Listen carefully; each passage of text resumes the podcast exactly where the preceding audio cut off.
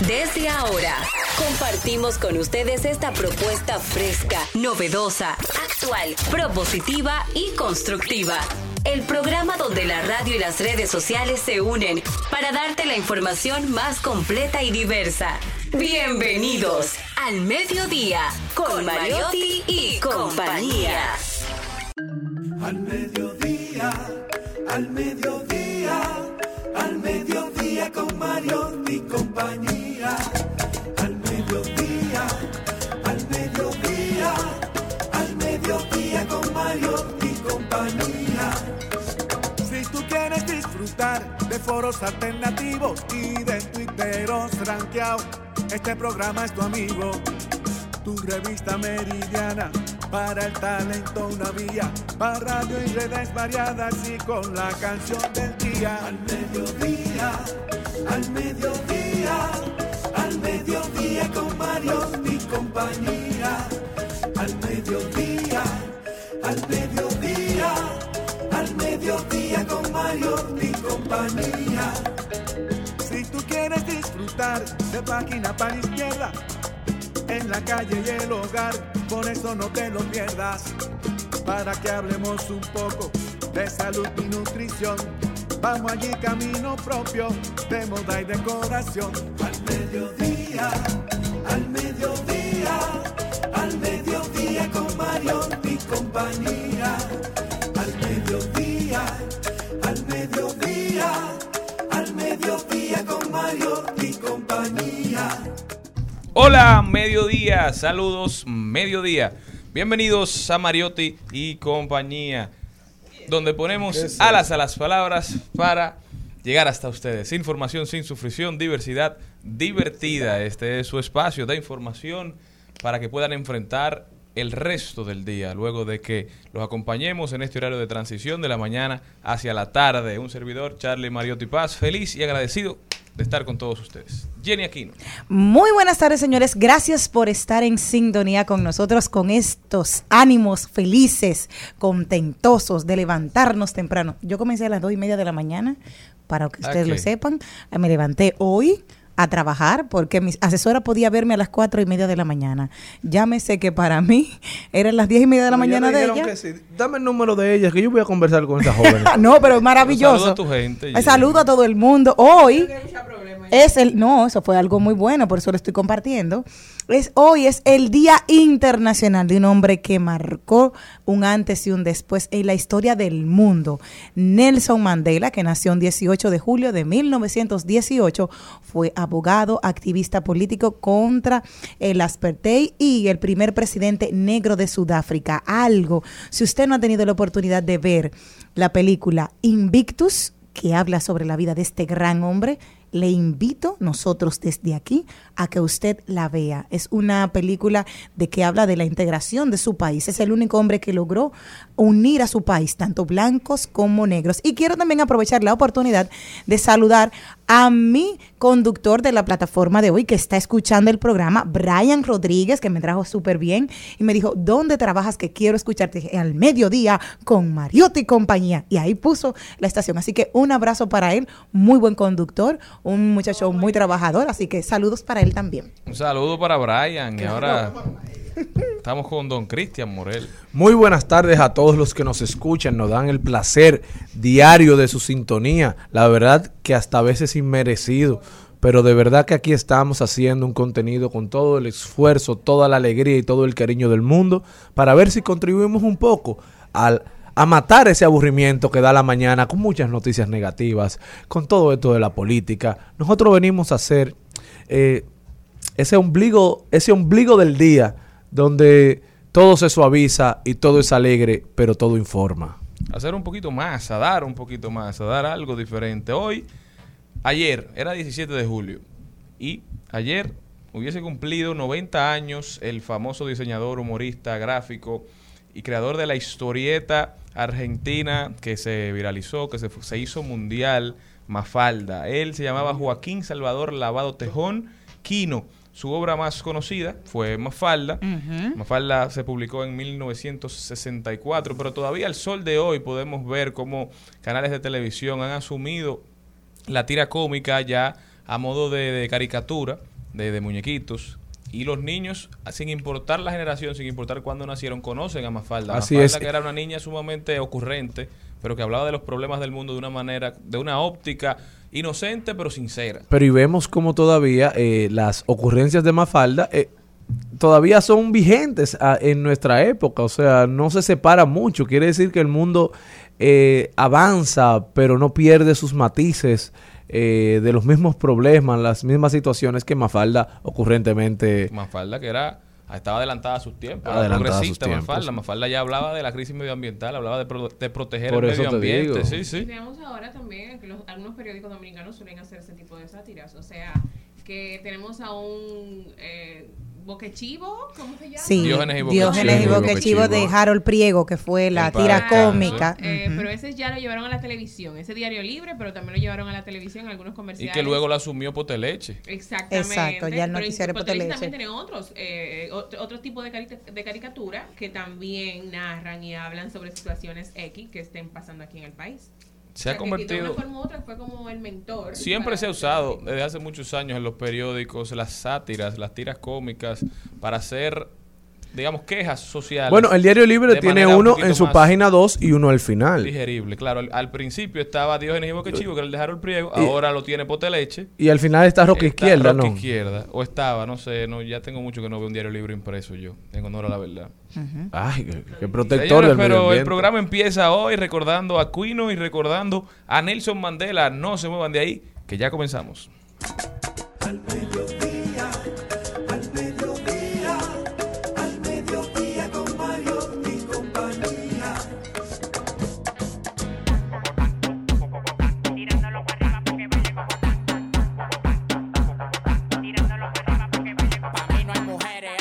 yo soy un charlatán. Todas las menores como Leo me lo dan. Me paré pa' la nevera y todas las ropas se quitan. Amanecimos raspando y guayando fracatán. Las mujeres tan fit, me levantan el loco. El Alfa el. Ay, ay, ay, ay, qué conciertazo tan bueno. Gracias a Charlie Mariotti, a la cervecería y a todo el que me pudo. Señor, el Alfa llenó el Estadio Olímpico. Eso Feliz. fue impresionante, señores. La verdad es que nosotros debemos estar orgullosos del talento dominicano, de la acogida que el pueblo dominicano, que siempre se ha criticado que el dominicano no apoya a dominicanos. Mentira. El talento se impone y el Alfa lo demostró. Es un rey en su tierra. Mira, hubo momentos muy para mí, muy, muy, muy emotivos. Yo estuve, claro, la- el, el papel de periodista nunca se, se separó. Él lo primero que hizo inmediatamente comenzó Mentira. fue pedir Muchas veces se separa ese papel. Óyeme, espera. Eh, yo, yo estuve anotando. A ver, tú no tienes un solo papelito del concierto. Yo sí. Informativamente yo dije, yo tengo que ser la reportera completa de reporta, al mediodía. Oye, por aquí. Dice, cuando él llegó, lo primero que hizo fue, vamos a poner esto en manos de Dios. Y comenzó con el nombre del Padre, del Hijo. Y eso a mí, increíble, o sea, me encantó. Aparte de que ya lo había hecho en la tarde, pero ya encima, en tarima, lo hizo. Que sus niños le habían pedido a él que Eso cantara para con mí- eso él. me engranó wow, la eso para mí fue increíble porque él dijo, nosotros tenemos que cumplir los sueños a los niños y él- ellos querían cantar esta noche conmigo. Yo le dije, claro que sí. Y los niños, ¿Y ¿cuál fue la canción? Pero, Él le dijo. Ah, no, o sea, el- el- los niños le dieron al alfa. Ajá, y él le dio la oportunidad. mató la parte del, con el niño, al final ellos se iban. Sí. Y dijo, señores, gracias por hacer el sueño de mi papá. Ay, realidad". sí. Muy lindo, Sí. video. Los amo, los amo. Y que gracias por ser, eh, por proteger a, mi, fa- a su familia, a sus amigos. O sea, eso fue demasiado bello. Es que fue supermente, y él decía de que lo que él había sido la evolución de él, de que él agradecía a la esposa, a su esposa que tiene 18 años con él. Esa se enamoró de se Exacto. y enseñaron una, una cosa del 2008, o sea, el recuento del alfa, de cómo fue viniendo escalando, porque ahora te dicen, oh, sí, el alfa es lo último de los muñequitos, sí, pero comenzó trabajando duro desde el 2008. así es. Una carrera que se ha construido de la nada. Y mm, encontrar todo el apoyo que tuvo de Simon y Lennox, de Kiko el Crazy, de J Balvin, de Chelo Chuck, de Marby, de Farina, de la Tukiti que la subió a Tarima también le dijo, Secreto, un abrazo al Pai. No, no, no, cuando Secreto fue, fue lo último. Arcángel, Chris Lebron, Braulio Fogón y Cali 8, el mayor también estuvo Secreto. Johnny Vito Soltero. Farruco, mi amor, yo estuve hasta la 1 y 27 festival, de la mañana. Oh, mi amor, sí, claro, yo estaba ahí. Y él le dijo cuando llegó ya Farruco, Farruco no cantó la parte de la de la Pepa, pero dejó que todo el mundo la cantara porque era una de, los, de sus canciones más Y favoritas. Además también Farruko tiene ya firmas y de parte de sus representantes, él tiene que por obligación que cantar esas canciones. Ahora bien, ya no la interpreta igual, deja que la gente Exacto. la y todo eso, pero tiene la obligación de cantar esas canciones, según los contratos que tiene. Él dijo, en este momento no voy a cantar porque yo soy fan de él y voy a salir. Cuando salió el secreto, el famoso vieron cantando aquella de si tengo aceite. Ay, mi amor, se fue, se, a- se acabó. ya sabía que se sabía esa Yo, canción. mi amor, cuando yo estaba en tesis, yo no te veía. tener- Todo el mundo lo canta Oye, de su Secreto debe óptica. tener más de cinco años que no canta la segunda estrofa de, de esa canción. No, que, que él dice, sí tengo aceite y la gente la termina la todo el mundo. Pero eso fue capacidad. entera, ¿Sabes entera. qué yo extrañé? A Bulín. No, pues yo- Yo extrañé a Bulín, porque Bulín de una forma u otra es un representante del dembow y también es un fajador. Y, Qué duro, Bulín. Y Bulín tiene una... Quizá no podía. Puede ser, tú sabes, igualmente eh, Chimbal estaba en Europa en ese Ajá. momento, no podía, no pudo estar. Porque uno de los artistas que más apoyó al Alfa con, cuando grabó con él fue Bad Bunny, pero Bad Bunny estaba ayer en, Sí, en exacto. Sí, Los Ángeles, exacto. En el juego de como celebridades tiene- como tiene, eh, Tiene un como- concierto aquí pronto. de grandes ligas. Entonces, pero bueno, la verdad es que fue impresionante la llamada al presidente Luis Abinader Eh, no. para que le extendiera el horario. Pero eso fue una cherza porque ahí se acabó, pero eso fue lo chulo. Pero también hubo un joven ciego que salieron, que lo estaban apoyando Farruko, que estaban ahí, se llaman Isaías y Albertico, y le dijeron que siempre que ellos necesitaran al Alfa, no le daban más de tres días para él estar, porque él se comprometía también a no ser ya, dice, lo importante no es llamarte cuando yo estoy roto, sino ahora en mi momento de gloria, yo apoyarte y, y darle la oportunidad a nuevos jóvenes, y eso me encantó. Unos jóvenes con mucho talento, que fueron, que había uno de ellos que era ciego y estuvo en el concierto también. Perfecto. felicidades para el Alfa y esperemos que sea el primero de muchos. El reporte nada más le faltó el beso. Dañando la vaina al final. Hombre, eso no, no, no fue una cosa de agradecimiento. El como beso un que fue tan discutido. ¿Cuántos eh, besos, cuántos a- besos no le dan a un papá a un hijo? No que, fue un beso. Que para mí no. no tiene nada de morbo ni nada de, Sí, pero no, no había necesidad. de tampoco. sexualidad. No Hermano, esos son dos hermanos Exacto. que construyeron juntos y cuando ven su gran sueño hecho realidad, ¿qué beso ni beso? O sea, la verdad es que el beso no es importante. en- Y ahí estaban en- sus hijos, o sea, estaba todo. o sea, Pero no por Dios, Como un papá y un gente, hijo, ajá. dime. Eso es un lo logramos, mi hermano. Sí. Nos vamos con Carlos Mariotti, que viene con los deportes. Ahí lo dijo el señor Cristian Morel, tiene un ahí lo dijo sumamente interesante que trajo desde ayer, me está hablando de ese Ahí lo dijo usted. Y hoy lo va a comentar.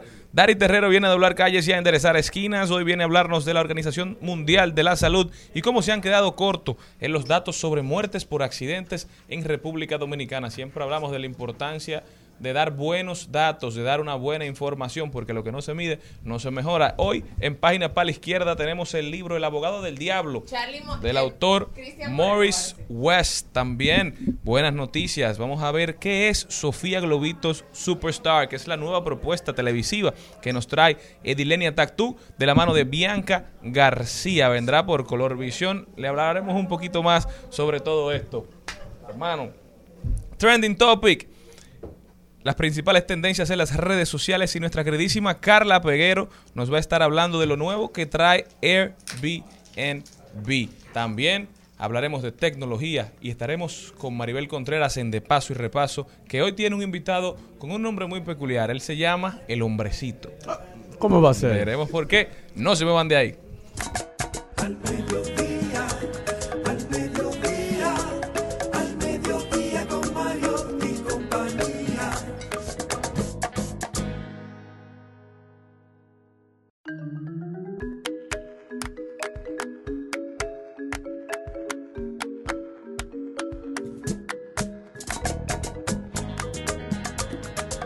Al Mediodía, con Mariotti y compañía, estamos doblando calles y enderezando esquinas. Y ahora, doblando calles y enderezando esquinas.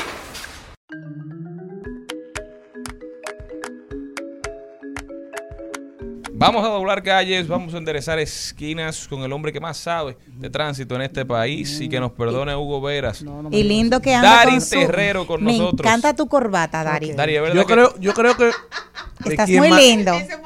Quien manejó Ay. todo el Se tema de la movilidad urbana, el transporte, en el día del concierto del Alfa fue Dari, porque la verdad estuvo muy organizado, sí. Estuvo organizado. ¿A qué hora tú te fuiste?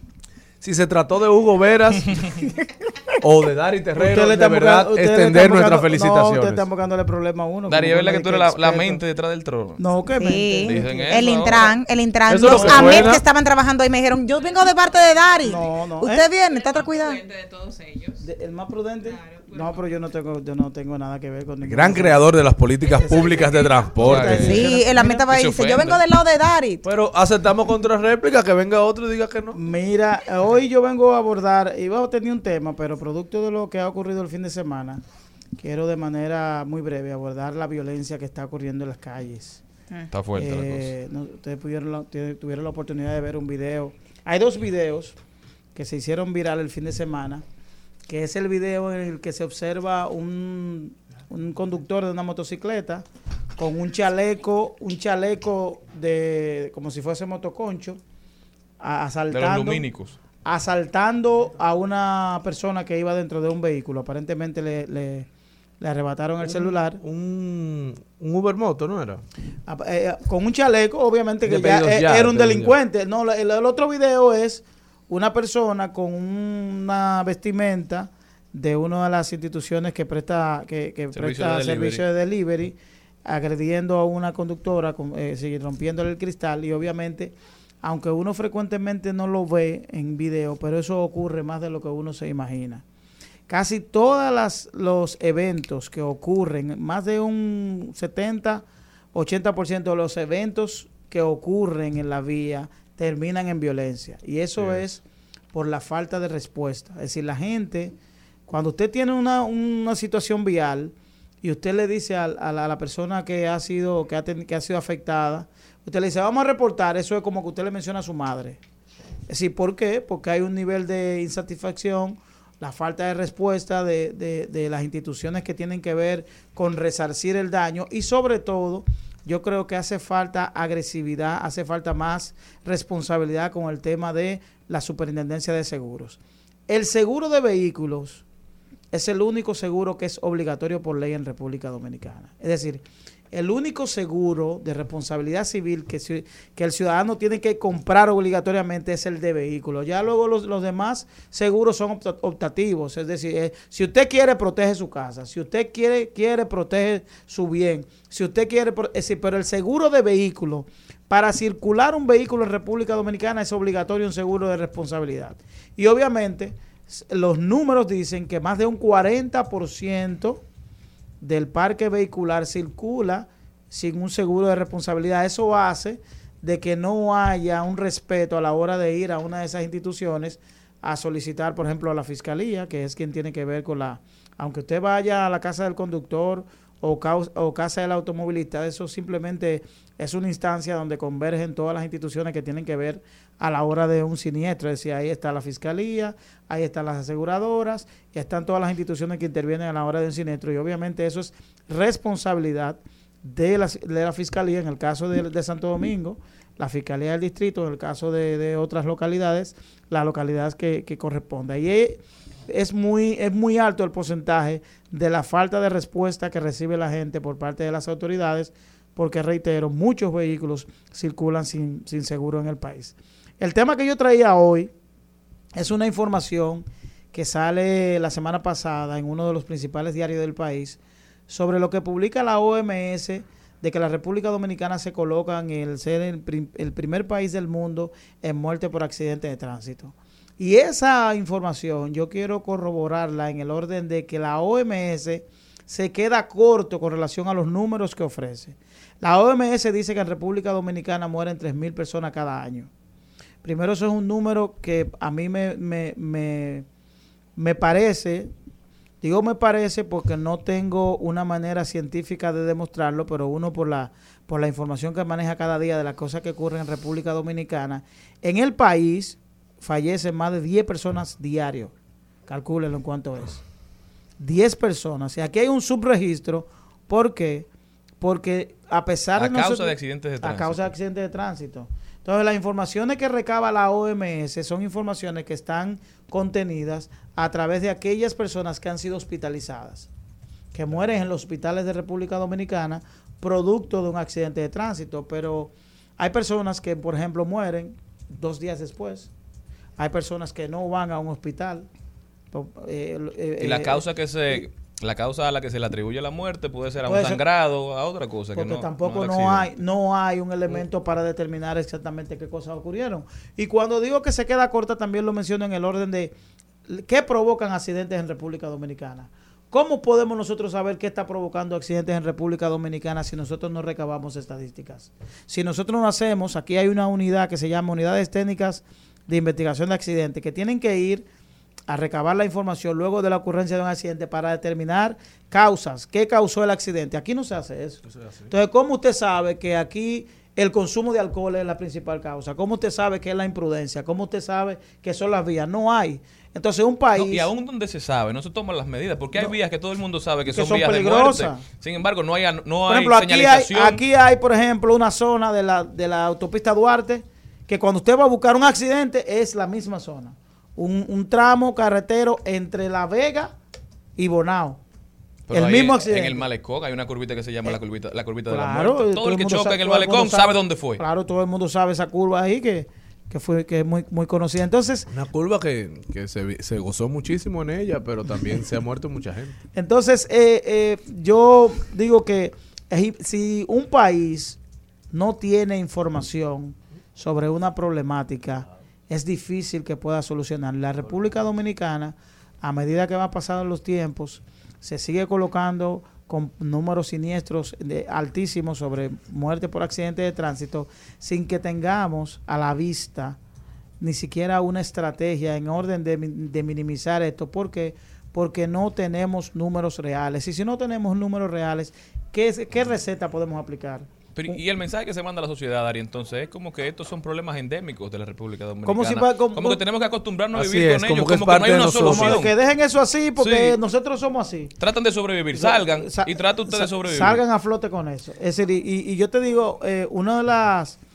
Hay un referente en Europa, España es un referente con relación al tema del manejo de los accidentes de tránsito. España tenía números desastrosos con relación a, a, los muertes por accidentes de tránsito, partiendo de que es una sociedad que consume alcohol, una sociedad que es muy parecida a la República Dominicana, pero ellos asumieron en un momento ese tema como un tema de política y de que afectaba de manera directa el tema del presupuesto, que es lo que no hemos hecho en República Dominicana. En República Dominicana no hemos identificado que las muertes por accidentes de tránsito y los accidentes de tránsito quitan un gran porcentaje del presupuesto de salud. Es decir, el dinero que puede estar dedicándose a una señora, por ejemplo, como ustedes ven ahora, ahora los pacientes de, de- de medicamentos de altos costos, que no tienen para pagar. Cuando ustedes ven en la televisión no una persona país. solicitando dinero para un trasplante, eso es porque una- un gran porcentaje del presupuesto de salud se, se fue, se depositó para que una persona esté en el Darío Contreras, que se establece tres y cuatro meses en una en una sala de cuidados intensivos y, y los Y que a costos los seis son- meses vuelve. y los costos son los costos son eh, eh, eh,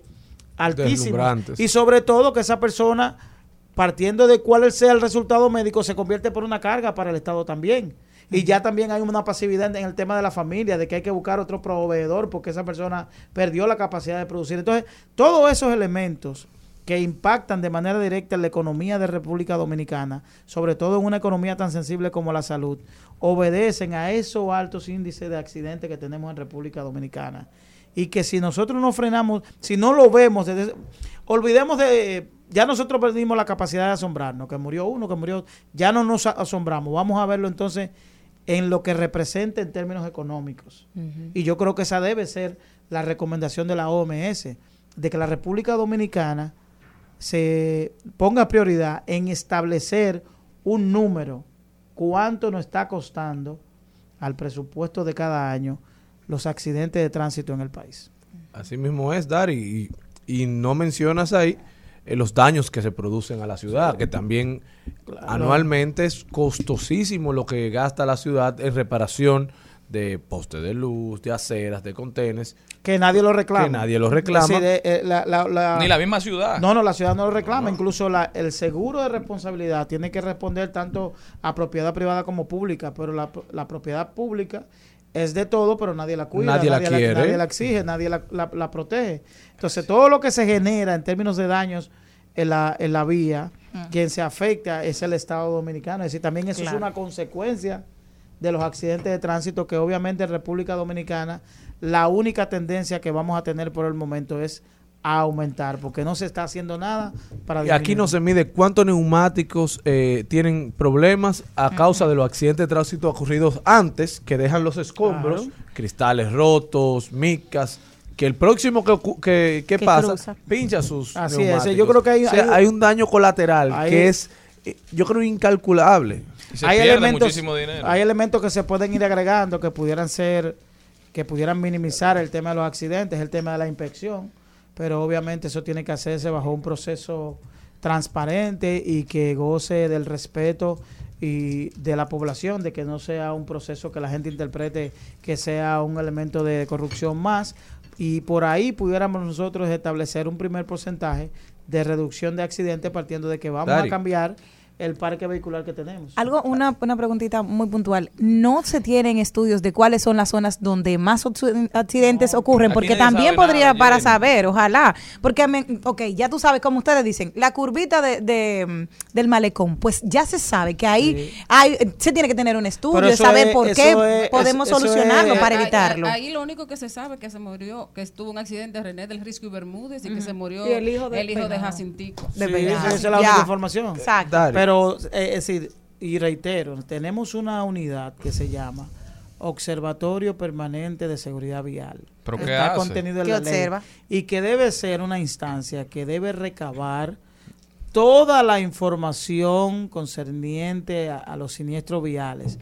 Y luego de recabar toda la información, esa instancia tiene la potestad de enviar ese informe al Poder Ejecutivo y de ahí establecer políticas Ay, que vayan lindo. en el orden de disminuir esos números que se Yo se lo recaban cada año. Dari, no quiero ser alarmista, pero ya que estamos en la época de privatizar, el- los tiempos de privatización, ¿sería viable privatizar todo el tema del orden, la organización, la administración del transporte, para que si hay una entidad privada que le duele económicamente, exigirle, por ejemplo, a las aseguradoras, exigirle a las aseguradoras daños médicos, daños físicos, responsabilidad civil? Yo, yo, eh, Porque el Estado no ha logrado ley- en ningún gobierno. Bueno, el tema que eh, cualquier procedimiento que se, se lleve a cabo debe hacerse conforme a lo que establece la norma y la norma no establece ningún esquema de privatización exceptuando el tema de la de la inspección técnica que sí que sí la ley plantea que puede deben establecerse eh, empresas, talleres que son los que van a hacer a su vez la inspección técnica y que tienen la responsabilidad de establecer cuáles vehículos están en condiciones de circular en las vías. Pero sí, yo creo que hace falta mayor responsabilidad. Tú mencionas Dolientes. una institución, por ejemplo, yo responsablemente digo que la Superintendencia de Seguro ha jugado un papel muy mediocre históricamente con relación a la, re- a la responsabilidad. Yo creo que también las aseguradoras han sido tímidas en Ah, el orden de, de fomentar, de que cada ciudadano tenga... Yo no entiendo por qué, a porque su perjuicio. yo no, no, porque yo entiendo que a mayor cantidad de vehículos asegurados, mejor para las aseguradoras. Pero es que las- acuérdate que asegurarse es una obligación en la República No, es Dominicana. una obligación. Entonces ellos no tienen que ver con Sí, eso, pero- pero, no no pretendas tampoco que salgan las aseguradoras a decir, eh, eh, notifique todos los No, daños. no, no, produce. me Pero es refiero- que no, si yo tú no refiero- creas la garantía como Estado para que las vías en la República Dominicana sean vías seguras, tú tampoco puedes meter una fiscalización que ande persiguiendo a la gente. Es se correcto. Yo creo que debe ser un equilibrio. Por Claro. ejemplo, si tú no tienes, si tú no le estás brindando al ciudadano seguridad en términos de, de llegar a un destino de un punto a otro, tú no te puedes convertir en una amenaza para simplemente fiscalizar y que la gente entienda que el que, que tu que tu estar que tu sea odioso. no, y que tu ineficiencia es, es procurada para sacar un beneficio Yo voy a, económico. voy a aprovechar finalmente para decir aquí una acción que está cometiendo la DGC, que para mí me parece imprudente y que pone en riesgo a los conductores. La DGC se ha establecido colocar eh, agentes a la, al término del elevado de la Winston Churchill y la Kennedy. Por ejemplo, cuando usted viene la Winston Churchill, toma el elevado, va a salir a la Kennedy, eh, de parar y detener el tránsito de manera abrupta para fiscalizar conductores de motocicleta que pudieran estar violando la ley en el, en el, en el, en el elevado. Yo entiendo y yo auspicio y insto a las autoridades a que fiscalicen a los conductores de motocicleta, porque verdaderamente que el tema de la motocicleta hay que organizarlo, pero yo creo que también la DGC debe tener un rol preventivo. Y yo creo que más que usted convertirse en una amenaza, usted tiene que ser un, un orientador. Para mí, le presta un mejor servicio a la sociedad si la DGC se coloca antes de que el ciudadano tome el elevado. Claro. ¿Por qué? Porque yo como conductor que no, no, no vengo conduciendo una motocicleta y vengo conduciendo de manera correcta, tú me afectas, incluso me pones en riesgo. Porque cuando usted detiene el tránsito de manera abrupta, usted me arriesga a mí de que otro vehículo no tenga la misma previsión que yo y pueda generar un choque. Por tanto, es en esa etapa la DGC debe asumir un, ros- un rol preventivo, porque esa manera, de esa manera, no es la forma en que se debe llevar a cabo la fiscalización. Dari, interesantísimo como siempre, pero no te puedo dejar ir sin que me hables un poquito del Plan Nacional de Registro de Motocicletas. ¿Qué pasó, Dari? Ya venció el plazo, ya venció la prórroga. Dicen que hay más de 3 millones de motocicletas en el país y solamente se han registrado 602 mil. Es decir, ya hay más de 2 millones 500 mil motocicletas que andan en la ilegalidad. Ya un- una organización de abogados dijo que va a someter esta iniciativa a un recurso de amparo porque no hay en ningún en ningún en ningún artículo de la ley establece este plan nacional de regularización que no hay un marco legal que apoye esta iniciativa. ¿Qué, qué tienes que Bueno, decirnos eh, de eso, Dari? eh, yo creo que con sus, con sus debilidades y fortalezas es necesario en República Dominicana regular el uso de la motocicleta. 100% de acuerdo. Es decir, aquí la motocicleta, si nosotros tenemos 4 millones y tanto de vehículos de todo tipo, de motocicletas tenemos 3 millones. Más del Es- 56% es del decir, parque que el vehicular parque vehicular de República Dominicana está soportado en una motocicleta. Y don Charlie Mariotti se compró una ahora. Pero no sabemos. Pero no suena. pero no sabemos, no sabemos el uso que se le está dando a la motocicleta. Y para lo, para el abogado, sí la ley establece el registro municipal de transporte en motocicletas. Cuando uno habla de transporte, la gente interpreta que el transporte es solo aquel que se dedica al transporte público. Claro. Todo lo que sea un elemento, un vehículo para transportarse es transporte, eso es lo que sea transporte privado, transporte público, Si tiene transporte motor, funerario, es decir, todo lo que se moviliza es transporte, es decir, si la ley establece, lo que yo creo es que este sistema, este plan piloto que se hizo de Registro Nacional de Motocicletas se hizo en un momento sin la planificación correspondiente. ¿Por qué? Porque se agregó dentro de un plan de seguridad que no estaba concebido y se hizo no O sea, conforme fue como un adendo.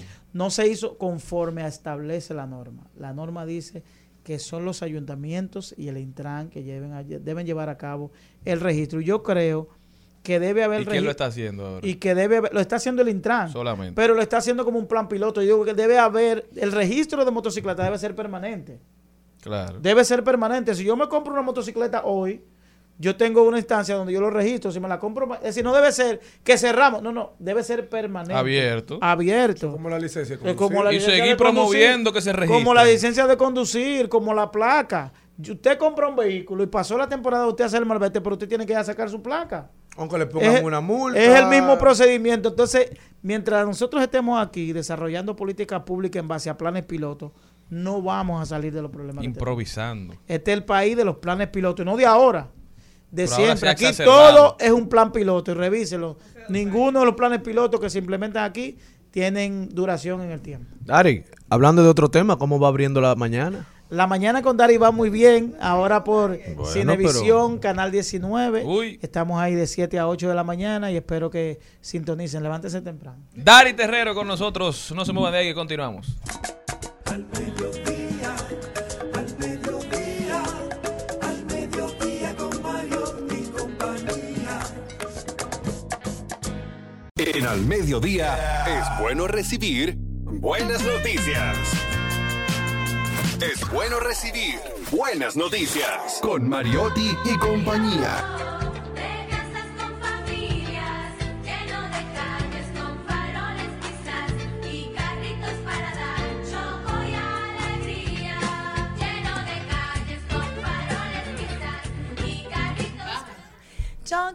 Yo me, me remonto a mi niñez. Qué bueno fue ese. Yo me lo gozaba sábado chiquito de Corporán de la mano de esa productora Sasa Sasa, Edilenia Tactut, y viene con un nuevo proyecto dedicado para los niños.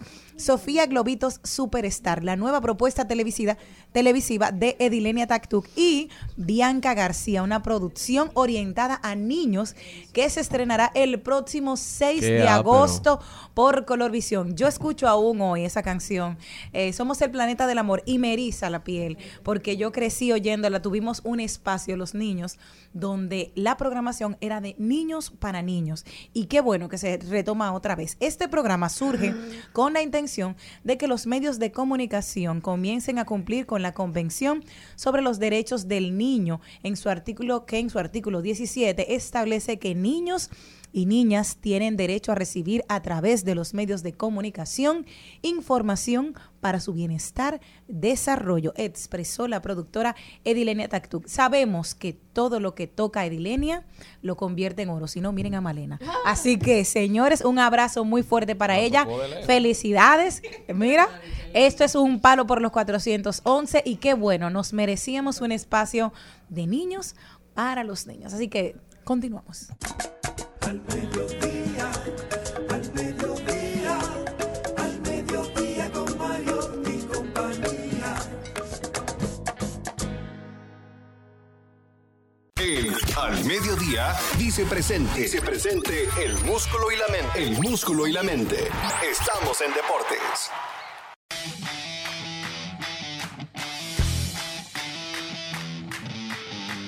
Está con nosotros Carlos Mariotti hoy, la víspera del Home Run Derby. Nos lleva por un recorrido por el mundo del músculo y la mente.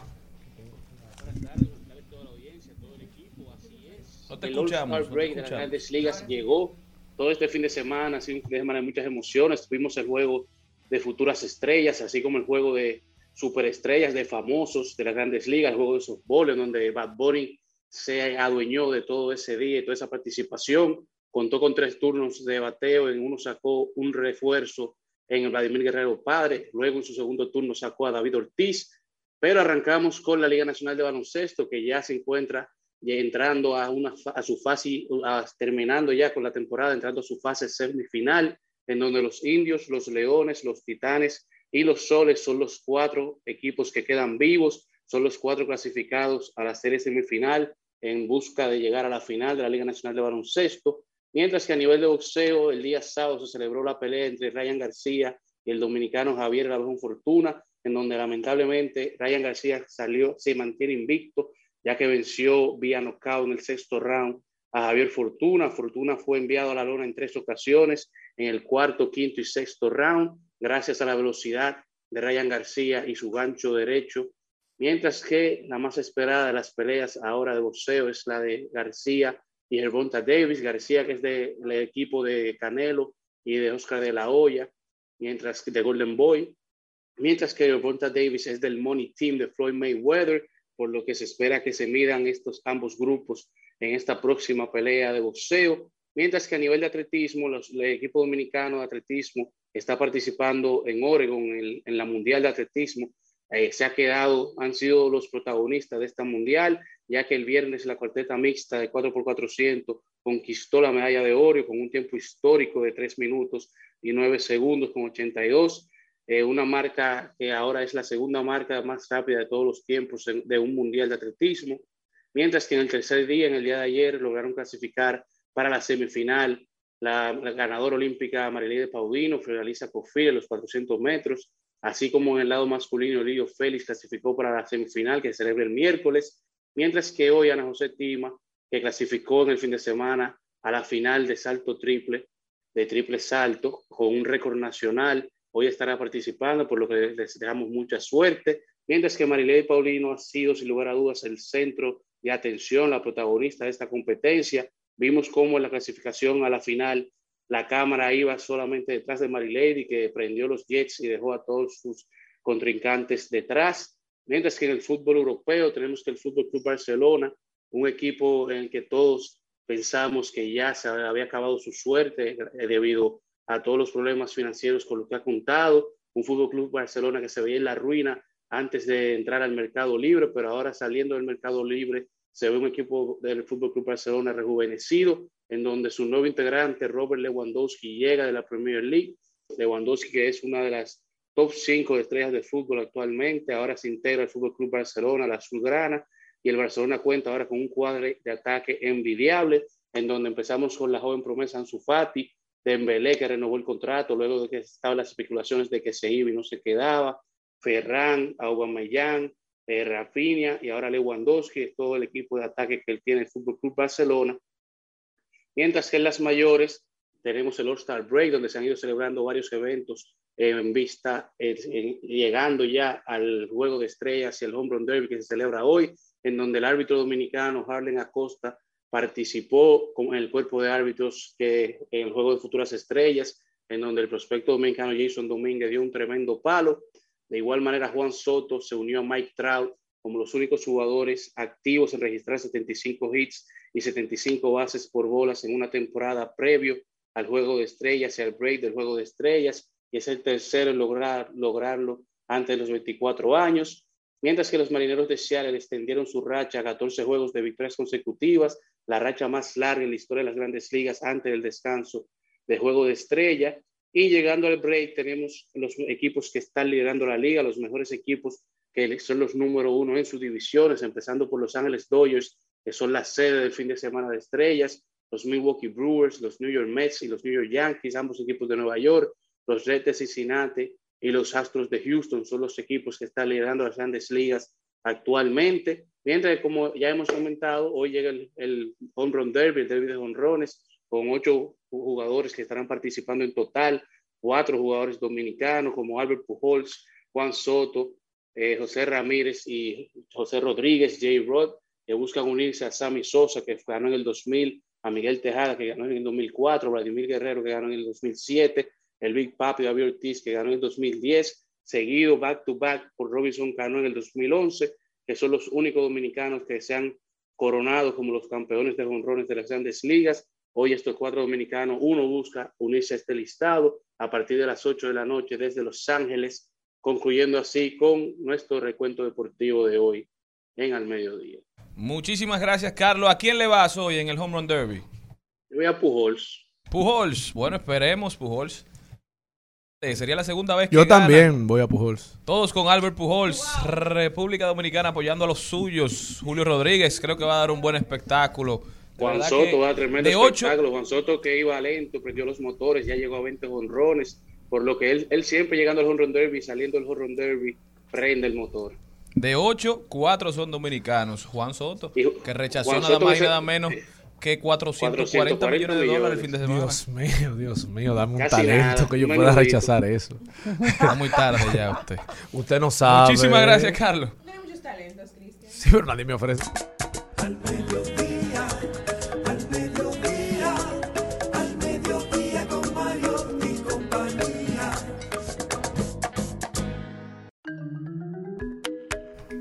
Bueno, señores, eh, este programa tiene la responsabilidad y el deseo de comunicarles a la población dominicana de que hay una cadena de oración por la salud de nuestro querido compañero, es compañero de cabina, porque se ha ausentado por motivos de salud. Domingo Jiménez, que ha dicho ya en reiteradas ocasiones que se enfrenta a un cáncer. Y toda la sociedad dominicana está unida para esta noche a las 10 de la, de la noche, valga la redundancia, eh, elevar una cadena de oración donde quiera que usted se encuentre, pedir por la recuperación de la salud del gran amigo Domingo Jiménez, hijo, padre de otro gran amigo, de un hermano, El gurú. el gurú, que sabremos, sabemos que va a sobrepasar esta situación, pero yo creo que si como sociedad, un hombre que ha aportado tanto desde la política, desde la comunicación, desde la obra social, nos unimos en solidaridad y en, y en unidad eh, divina, pedirle al Señor que le dé lo más pronto posible su recuperación, yo creo que Dios nos escucha, porque donde hay dos o más reunidos en su nombre, ahí está Él. Desde aquí le mandamos nuestros deseos de recuperación y esta noche estaremos todos orando por su mejoría. Recuerdo cuando llegamos aquí a la cabina por primera vez a hacer el programa, él hacía el espacio tomando el rumbo. El rumbo. Tomando El pulso, de 2 a 3 de la tarde. Y siempre que nos íbamos, él estaba llegando, siempre muy alegre, siempre muy feliz con, con esa con esa personalidad que le caracterizaba y Súper amable, y ¿no? luego cuando uno iba en el carro que de- tenía el día al puesto escuchaba cómo él daba la bienvenida y hace mucha falta verdad así que esperemos que se mejore para tenerlo de vuelta por aquí haciendo radio de calidad. Definitivamente hace falta en la cabina. Al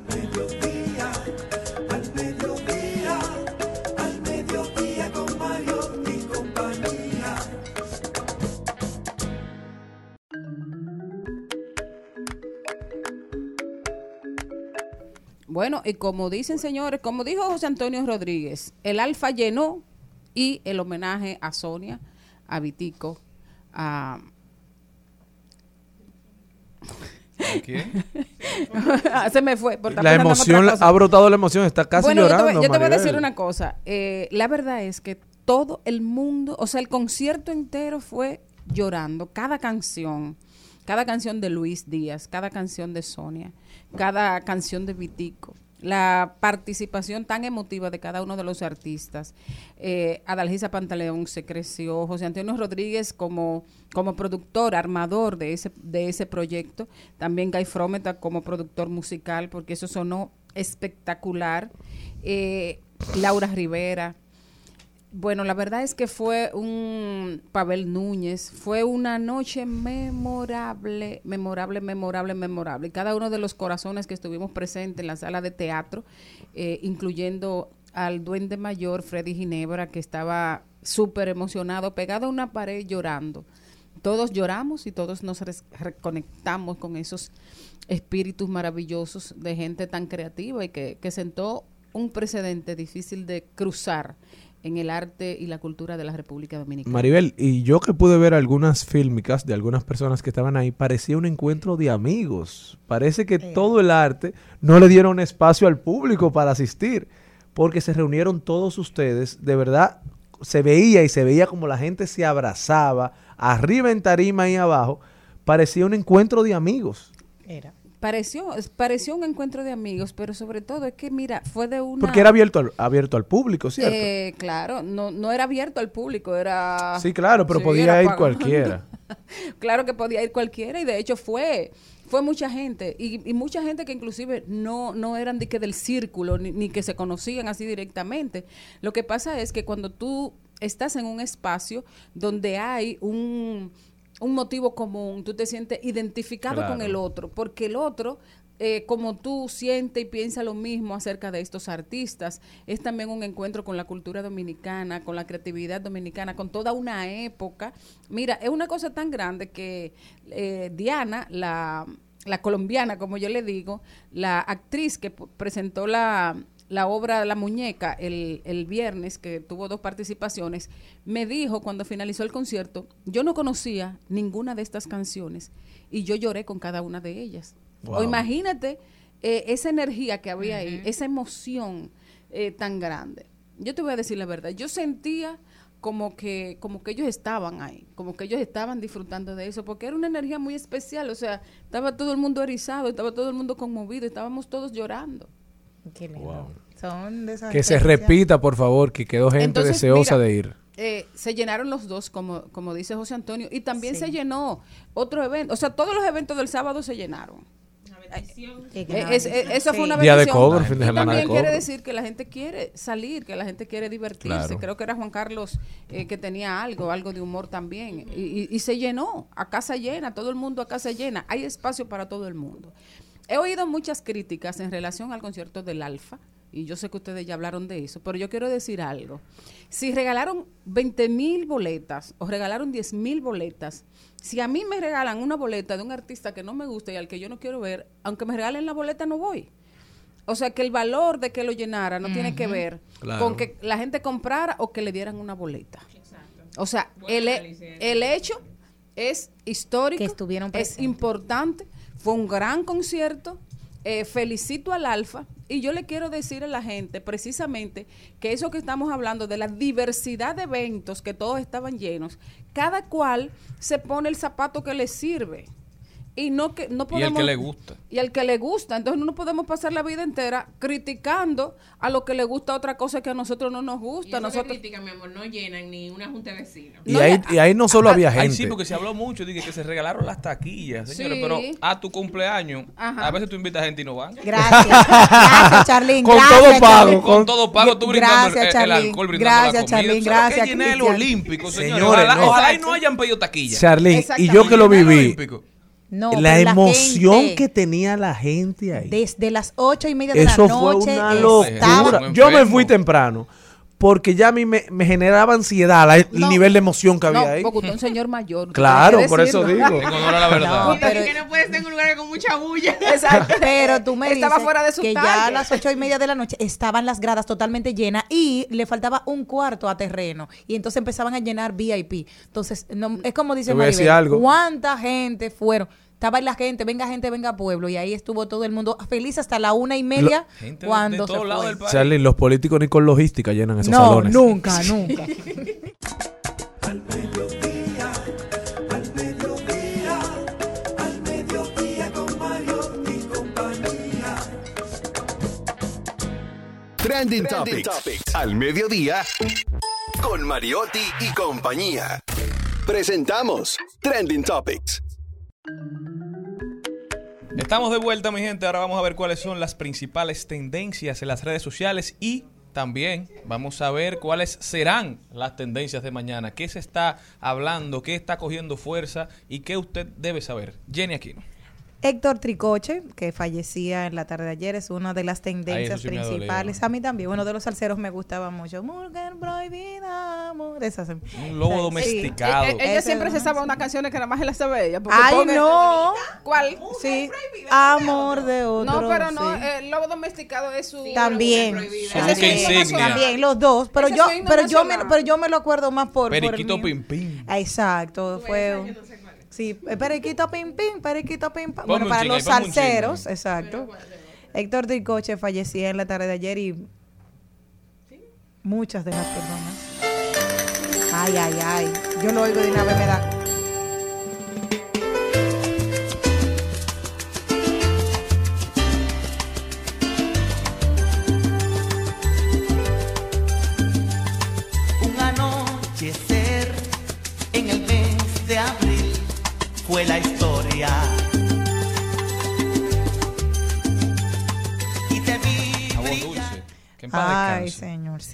Los tenemos? artistas no mueren nunca. Bueno, si me dejan a mí, yo tengo también una tendencia y esa tendencia es Jane Austen porque murió un día como hoy de 1817. Sin embargo, su obra queda eh, constantemente. Yo creo que ahora mismo tiene eh, Netflix varias de sus películas que siempre están ahí, pero hay un nuevo estreno. Orgullo y Prejuicio es algo que, que nos hemos pasado la vida entera viendo. Hay gente que, que escribe y escribe para siempre.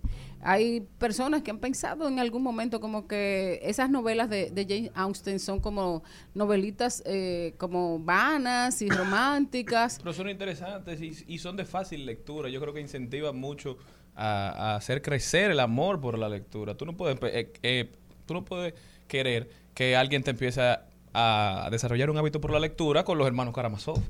O sea, Exacto. tú no puedes darle el el- idiota de Dostoyevsky, Enriquillo. ¿entiendes? Tú tienes que darle cosas que sean de fácil lectura, que les interese y que, que pueda meterlo en ese mundo de la lectura. Exactamente. Bueno, James Austen, eh, una frase que encontré aquí, porque eh, ya todos están volcados hacia ella, dice, mira en tu propio corazón, porque quien mira afuera sueña, pero quien mira adentro se despierta. Muy fuerte. Señores, es tendencia también Fiordalisa Cofil.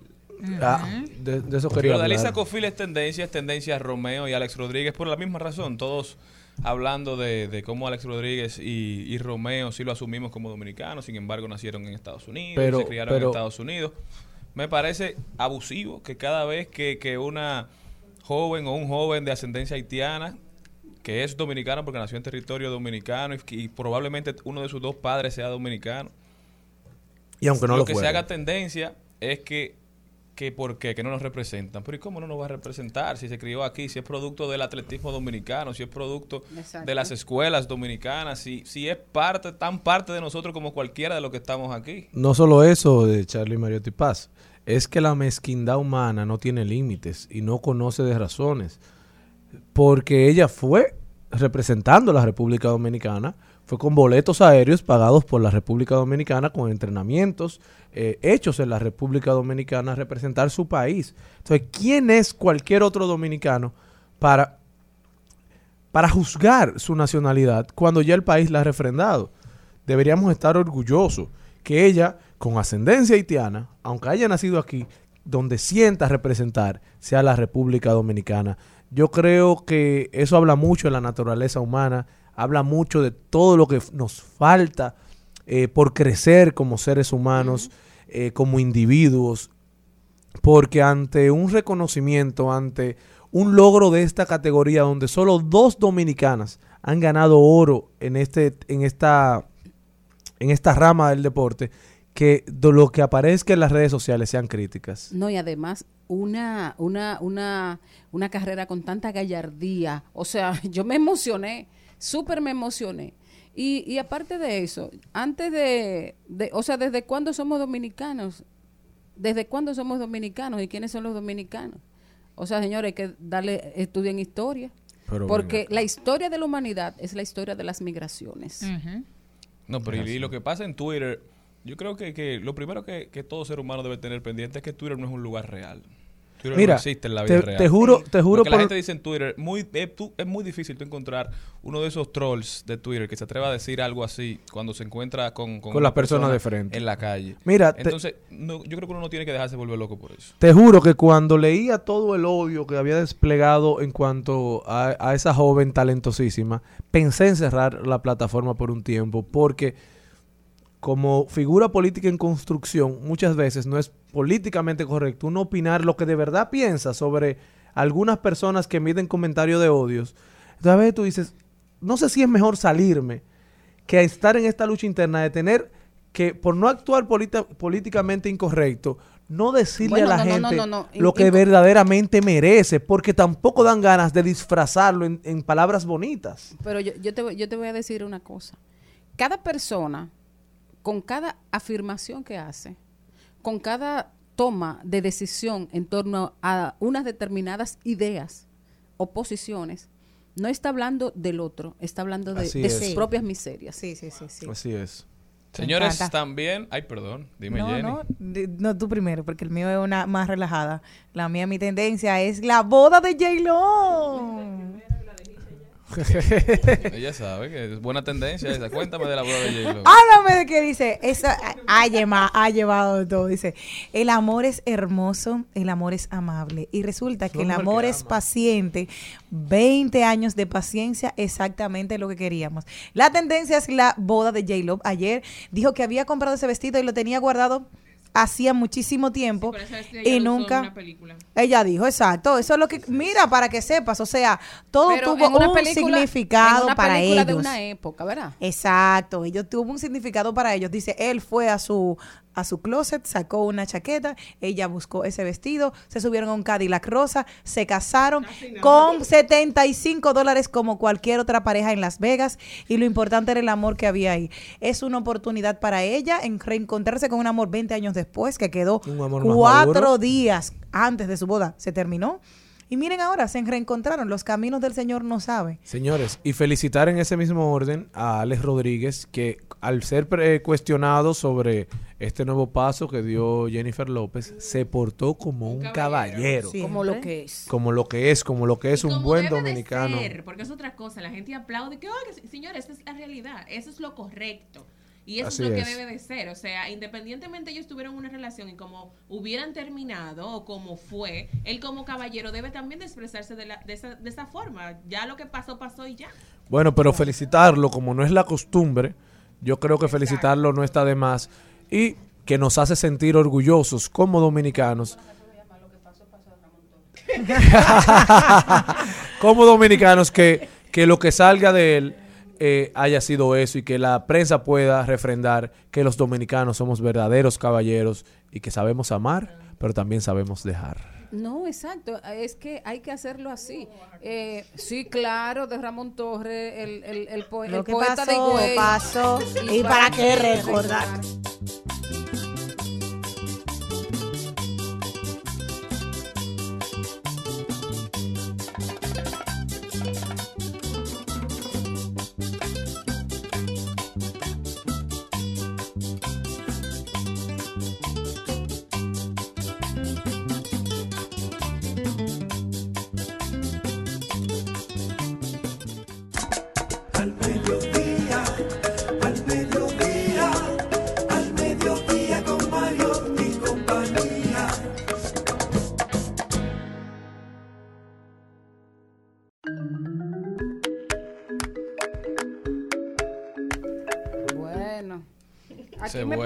Y se preguntan de qué lo- Ah, ¿verdad que no puedo decir bueno? Ay, ¿quién es el hombrecito? Bueno, pues el hombrecito eh, estará de invitados hoy con nosotros. el hombrecito es un grupo, un proyecto. Talentosísimo. talentosísimo de poesía performance. eh, Ah, con mambo y con de todo ¿Con que van a tener una temporada eh, van a tener una temporada ahora en agosto a partir del creo que de la última semana de julio van a estar hoy con nosotros ahí está Homerito Pumarol el, el, el bebé como que el, el, el infante terrible de la poesía dominicana Wow, qué chulo. Yo quisiera No se muevan de ahí para que puedan ponlo ahí disfrutar un de esto. del Oye, hombrecito ¿cómo- que cómo tú es le eso? tienes como miedo al hombrecito. No.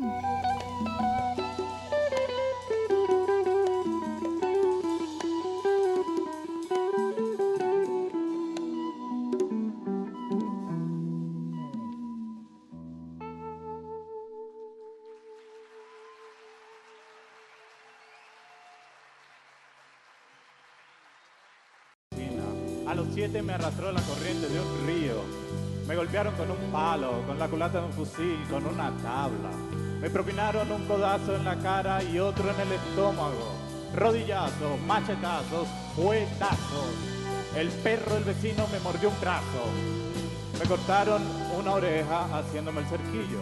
Abuchado, apedreado, calumniado, psicoanalizado, perseguido por sargentos. Una poesía sufrida. Sufrida, machetazo y de Ese hombre Se salió. acabaron, le dieron una arrastrada. fue. ¿Y a quién era que le debía ¿Qué fue lo tanta cosa? Lo encontraron robando. fue. ¿Será que lo encontraron atracando? Ay, mi Hay madre. que ver también en la inspiración. Sí, claro.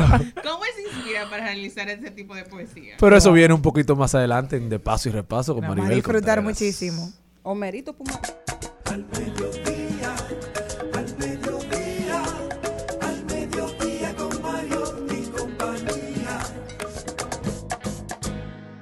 En Al Mediodía, con Mariotti y compañía, seguimos con Páginas para la Izquierda.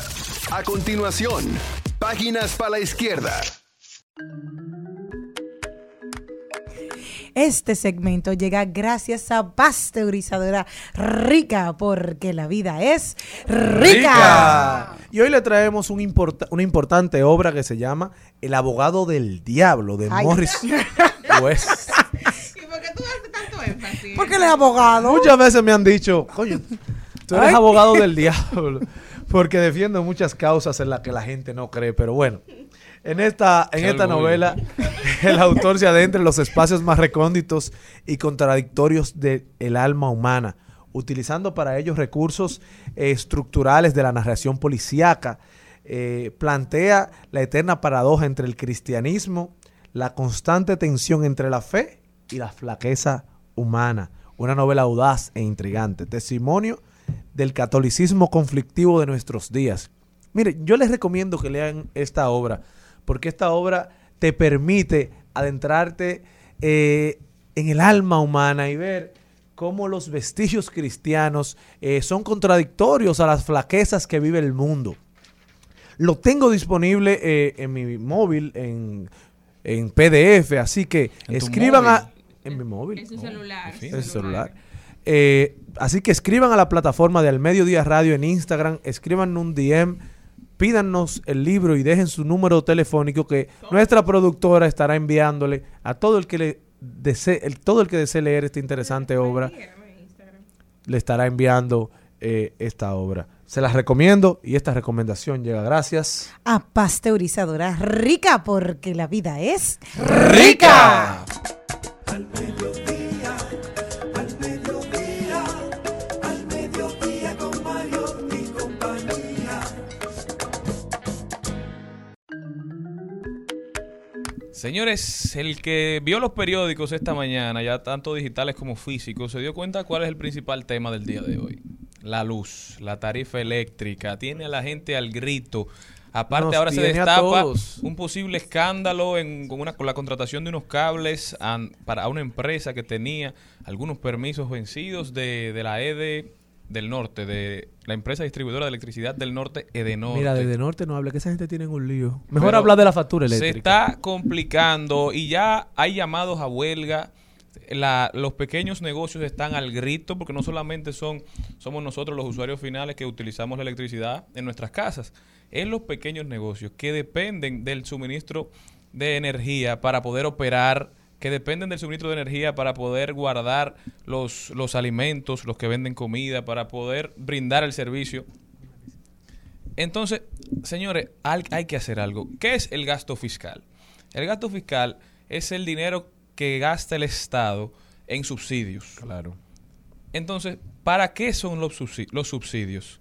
Deben estar hechos para alivianar la carga de sectores que no pueden pagar algunos servicios a todo su coste. Usted dirá que eso está bien, que eso está mal. Yo no me estoy enfocando en el fondo de, de- de- de si los subsidios son buenos o son malos. Hablemos de la necesidad, de algo a lo que la población estaba acostumbrado, tú irlo quitando en momentos donde la población más lo necesita. Nunca antes habíamos enfrentado una pandemia como la que enfrentamos. Los medios de producción nunca antes se habían visto tan afectados. Y sin embargo, en momentos donde el dinero cada vez vale menos, donde la inflación le ha quitado más de un 15% a la gente del bolsillo de lo que vale su sueldo, entonces tú también le aumentas los costos de la vida. Así es. Cadenas de suministro a nivel internacional aumentando los precios de la comida, aumentando los precios del combustible. Pero además de eso, tú me estás hablando a mí que la electricidad que no me están dando, me la están cobrando más cara que cuando yo tenía un circuito 24 horas. Estamos casi provocando un estallido social. Oye, llega hasta un punto. Bueno, todo llega hasta un punto. El fin de semana se, se veían fílmicas de los usuarios protestando en las sedes con su factura eléctrica porque habían aumentos hasta de un 100%. Pero En la fa- Tecom tuvo más, en, el último, en los últimos meses ha tenido más de 9 mil reclamaciones. Entonces, lo preocupante sobre esto, y, y decía uno de las personas que vi en Fílmica, decía, la comida más cara, como lo mismo y pago más. La electricidad, tengo los mismos electrodomésticos, incluso ahora los de- desconecto, porque ha, ha habido toda una educación de la gente para ver cómo ahorrar en estos costos. Claro. Los desconecto y me llega el doble más cara, pero mi sueldo sigue siendo el mismo y ahora tengo a mi mujer desempleada. Entonces, señores, las políticas públicas del Estado deben aprender cuándo jalar la soga y cuándo soltarla un poco. La gente está llegando a momentos donde está a punto de que ocurra un estallido social. Gracias a Dios y le pedimos a los sectores productivos de la República Dominicana que pongan ojo y corazón en esto, porque es todos los sectores que, se- que van en aumento.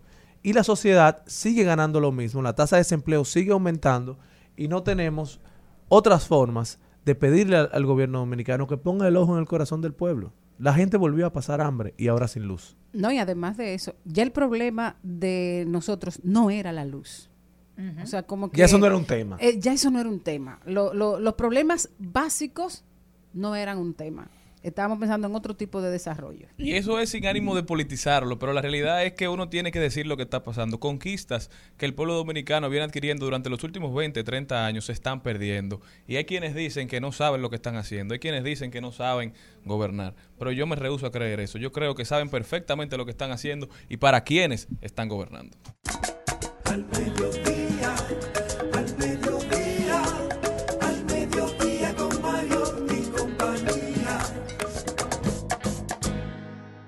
En Al Mediodía, con Mariotti y compañía.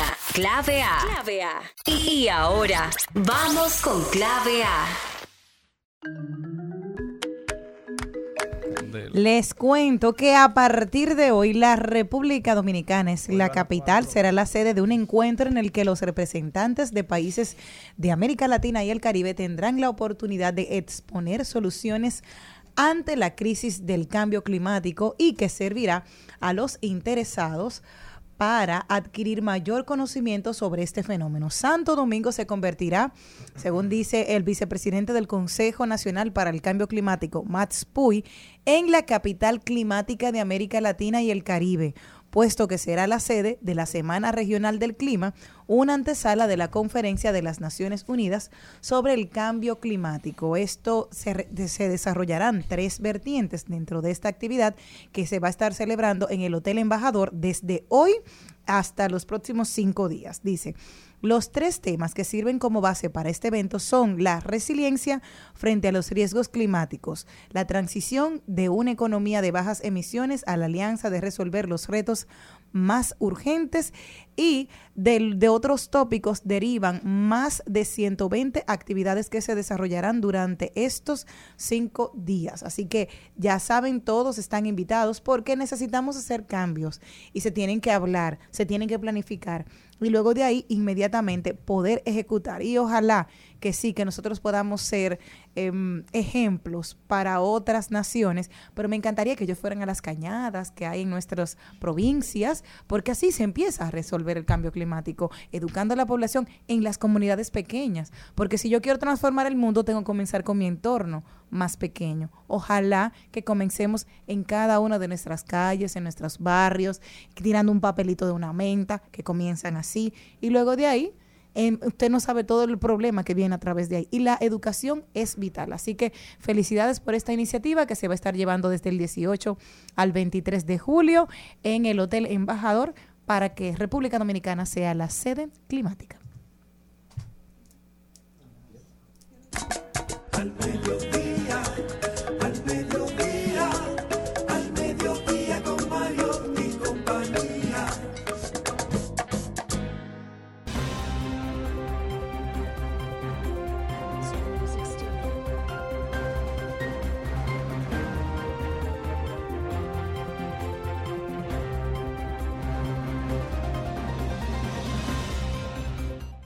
Bueno, arrancamos este bloque de noticias hablando precisamente de Marbella, de lo que pasó en España este fin de semana.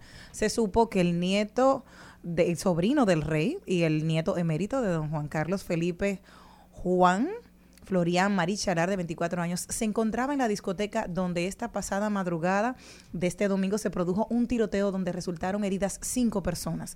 Afortunadamente, él no salió, pero se destacaba de que este joven estaba divirtiéndose como otros y ya saben lo, lo como el corre-corre de la Casa Real con estos miembros. Aunque él es hijo de la infanta Elena, y no tienen un perfil tan presente dentro del mundo del corazón, pero no deja de ser sobrino del rey.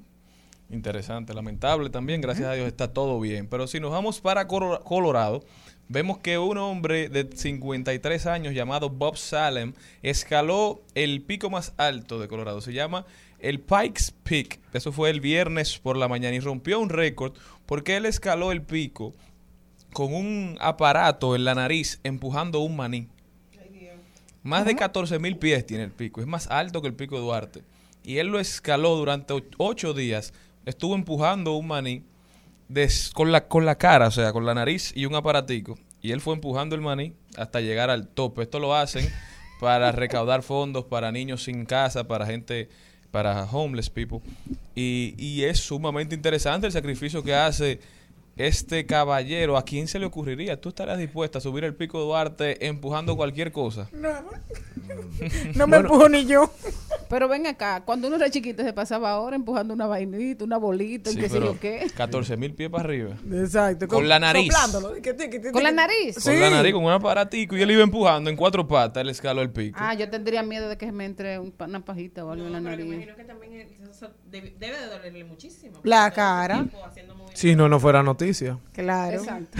¿Para dónde nos vamos, señor? Bueno, nos vamos a México y es que el Banco Mexicano ha ajustado su tasa de interés a un 7,5 7,75%, lo que afectará de manera impactante la economía de los mexicanos que tienen tarjetas de crédito, préstamos activos, porque esta elevación elevará eh, sus cuotas, elevará las tasas de interés de las tarjetas de crédito y los mexicanos están al grito con esta nueva medida del Banco Mexicano. Lo que está pasando en el mundo a nivel económico es de ponerle atención y como dice un buen dominicano, hay que comenzar a guardar pan para mayo porque se están comiendo el de junio, julio y agosto. Maribel Contreras nos lleva para...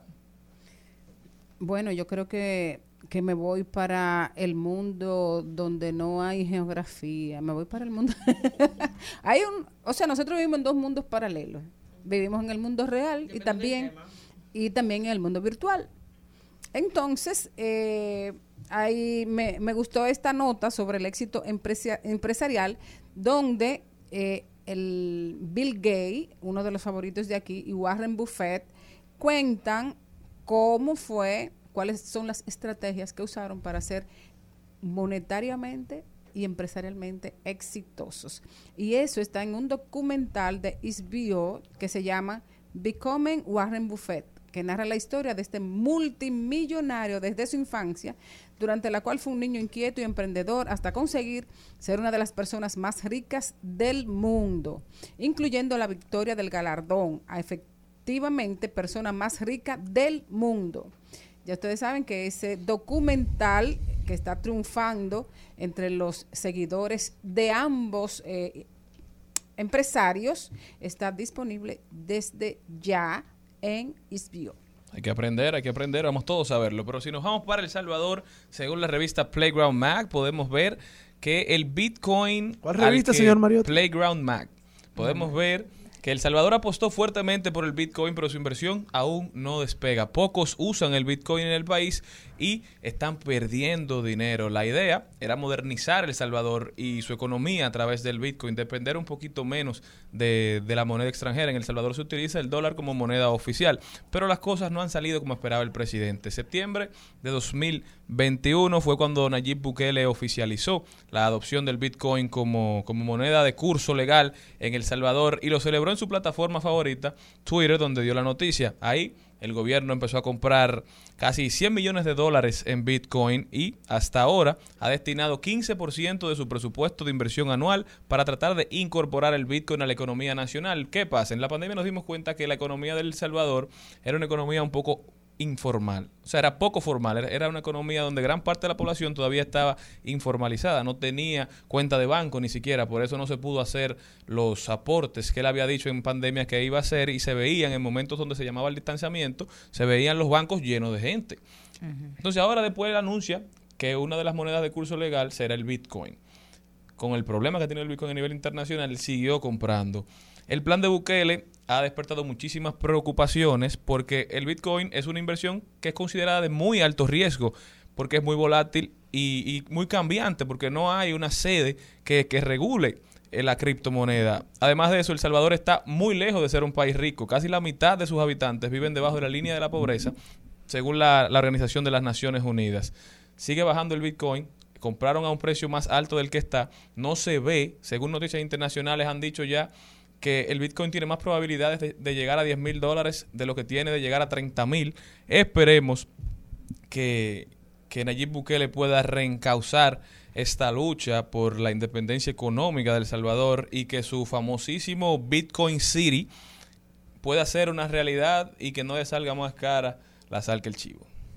Bueno, señores, y en Hawái no fue bueno lo que pasaron en una recepción. Saben que hay personas que le encanta tener recepción en la playa. Pues en un hotel muy cercano a la costa, una ola desbarató toda la recepción de una boda porque se metió completamente al hotel.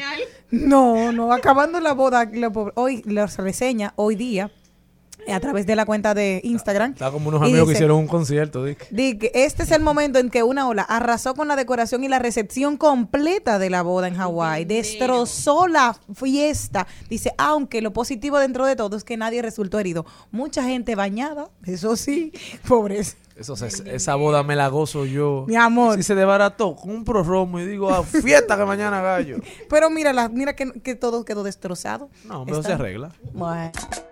Al mediodía, al mediodía con Mario y compañía. En Al Mediodía, con Mariotti, con Mariotti y compañía, hablemos de tecnología. Novedades para los usuarios de Instagram. La red social se suma a la moda del contenido premium y ya cuenta con un sistema de pago por contenido. Si conoces cómo funciona Mi Priv u OnlyFans, sabrás que estamos ¿Y hablando. por qué usted se ríe un poco cuando dice OnlyFans? Porque me da risa la palabra. Ah, ok. De uno de los máximos responsables de que Instagram acaba de anunciar nuevas funciones de pago para los usuarios, para los creadores de contenido. Este contenido premium está muy de moda y ya muchas plataformas de redes sociales y páginas están apostando a él. Una forma de apoyar a los creadores de contenido y obtener publicaciones ex- exclusivas o chats privados. Todas las plataformas están buscando cómo hacer que más gente se mantenga dentro de la misma, viendo contenido, utilizándola, porque así es que ellos hacen dinero. Claro. Entonces, ¿qué han dicho los creadores de contenido? Instagram no es una red para que publique en los periódicos necesariamente. Instagram es de, de persona a persona, de usuario a usuario. Entonces, ¿cómo yo hago que tú crees contenido de calidad para mi plataforma exclusivamente, como lo, lo harías para YouTube, como lo harías para Twitter? Monetizando. Haciéndote que, haciendo que te ganes dinero por eso. No solamente que, que puedas hacer post y que alguien te pague por eso. No, no, no. Yo como plataforma. Si tú quieres ver mi contenido. Contenido exclusivo que la gente quiera ver, que a la gente le interese, te voy a dar la posibilidad de hacer dinero de esto. Sigue creciendo. Bueno, y es la tendencia del mundo, la gente comenzar a hacer dinero a través del Internet. Bueno, ayer decía Colombia Alcántara en una entrevista que le hizo Pamela Suet que ella tenía en Al Tanto TV, una de sus plataformas que eh, está siendo súper exitosa, que casi no tenía anuncios, que no había recibido el apoyo eh, comercial eh, que, que esperaba, pero que YouTube y las plataformas digitales eh, la tienen muy bien parada en este momento. Quiere decir que hay mucha gente viviendo de los views. No, y las redes cuando son bien gestionadas, bien concebidas y construidas, pueden ser una gran fuente de ingreso. Continuamos. Al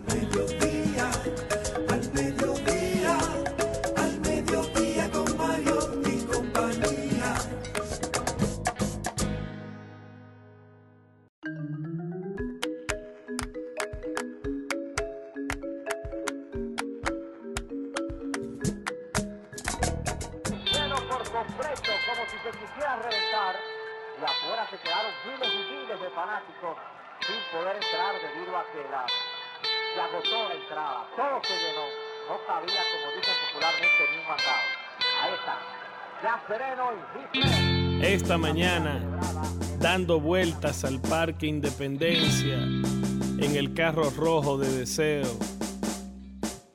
Mientras yo enrolaba un tabaco, lo anunciaron por la radio. Jack Veneno ha muerto. Deseo inmediatamente rompió aguas. Sí, ese es el deseo. Y lloró. Bueno, en breve con nosotros, Homero Pumarol. Está chulo eso. eh, del Hombrecito. Es un proyecto que tiene varios años. Ha llenado muchas veces eh, el Palacio de, de Bellas Artes. Ahí también está el premiado y laureado eh, poeta Fran Baez, entre, entre otros. Es un grupo maravilloso. Yo tuve la oportunidad de compartir con ellos en, en el Día Mundial de la Poesía en la zona colonial y la verdad que, que fue maravilloso ver cómo la gente sí cree en la poesía y sí le gusta este tipo de proyectos de, de poesía urbana y posmoderna. Y real, sobre todo. O sea, que, que bien, que se deje explotar. Tú sabes que alguien todo. decía en estos días. Claro. Alguien no, el creador de Político, que es una plataforma norteamericana que hace reseña de lo que sucede en el acontecer diario de, la política norteamericana, muy leída. Compite con CNN, compite con, con Fox y con todas esas grandes plataformas y empezó como una página de internet.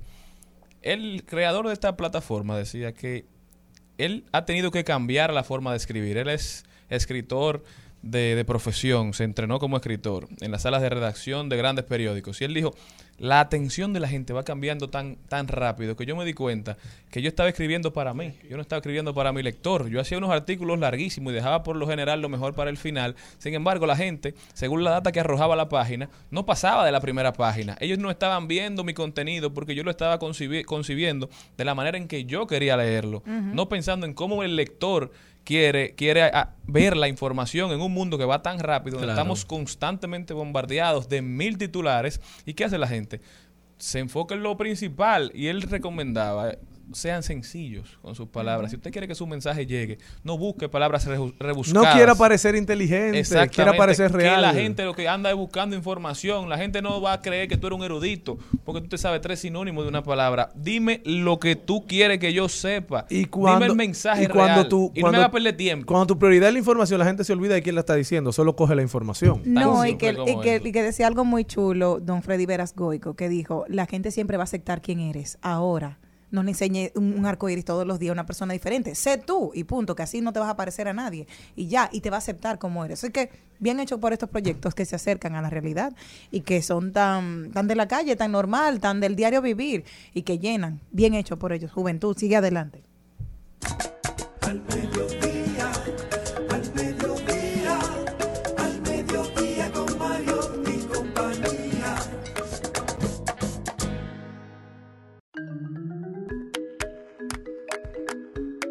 Si yo les pregunto a ustedes, ¿qué regalo de cumpleaños te acuerdas tú que te hicieron tus padres? Dime a tú, dime tú, Cristian Morel.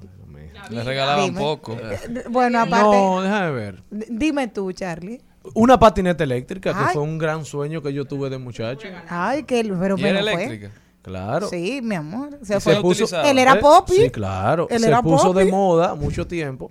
Recuerdo que mi mamá estaba dentro de inmersa en una campaña electoral de un candidato presidencial en ese momento. eh, bueno, que hoy es presidente del Senado. Y Qué sutil, ¿eh? no, pero eso No, no, es como nada. a discreción. pudiste haber dicho el nombre. No, no, porque como que no, Eh, no me bueno, llega la gente- como quién. ¿Quién? Eh, y yo le decía que yo quería una patineta eléctrica y ella me decía, déjame acabar la campaña y después vemos. Parecía que ella entendía que, que había una posibilidad de triunfo. Bueno, no, pero después me regalaron mi patineta eléctrica y fui muy feliz. ¿Y tú te acuerdas de algún regalito así de tus padres? No, no así tengo- como de no un, cumpleaños, así, así pra. puntual. No. Bueno, pues ¿Y la la, muñeca hija. tuya, Jenny? Ay, no, pero ese fue mi tío. Y era una muñeca Ya, de ya, la inclusión. Era una muñeca de la inclusión. triste. No, es que fue muy linda. Ahora la vecina es que me quilla. Pero bueno. Le tengo una noticia buena y otra mala, cualquiera. Pero primero. dime, Jenny. Oh, te cuento que tú sabes cuál fue el regalito que le hicieron a la pobre niña Culture, la hija de Offset y, y mi querida Cardi B. 50, ella dijo que quería un, un, un cosito, un al- algodón de azúcar y su papá le dijo, toma 50 mil dólares, así. Señores, Ramón, Aquino. Ramón Aquino, Andrea Amparo. No, yo creo, para mí, es que la niña no va a tener el valor del dinero porque lo ha visto tanto. Mira, mira, final- mira, vámonos con hombrecitos, que ese Ya, cuento ya, ya, ya, ya ya. me alteró el alma. Ya, ya, ya.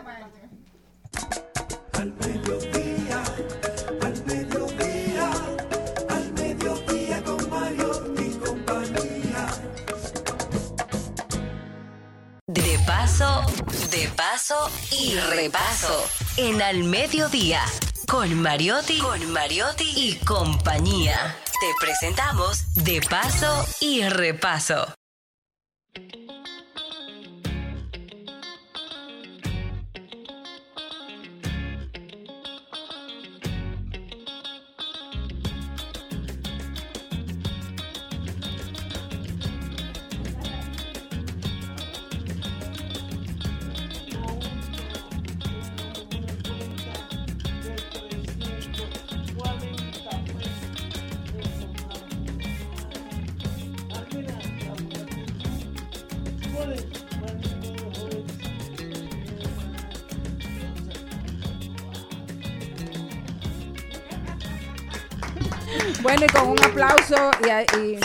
Y, oyendo un poquito a, a Pumarol, a Homero Pumarol y eh, iniciamos esta entrevista. Bienvenido Marino, ¿cómo estás? Muy bien, gracias. Qué bueno. Maribel. Bueno, una buena noticia, le estaba diciendo ahorita que qué bueno que el hombrecito está de vuelta y que el hombrecito está eh, siempre que vuelve despierta el corazón del público. El Tenemos un- corazón del pueblo. como el, el corazón del pueblo, la exacto. canción del terror. Del terror.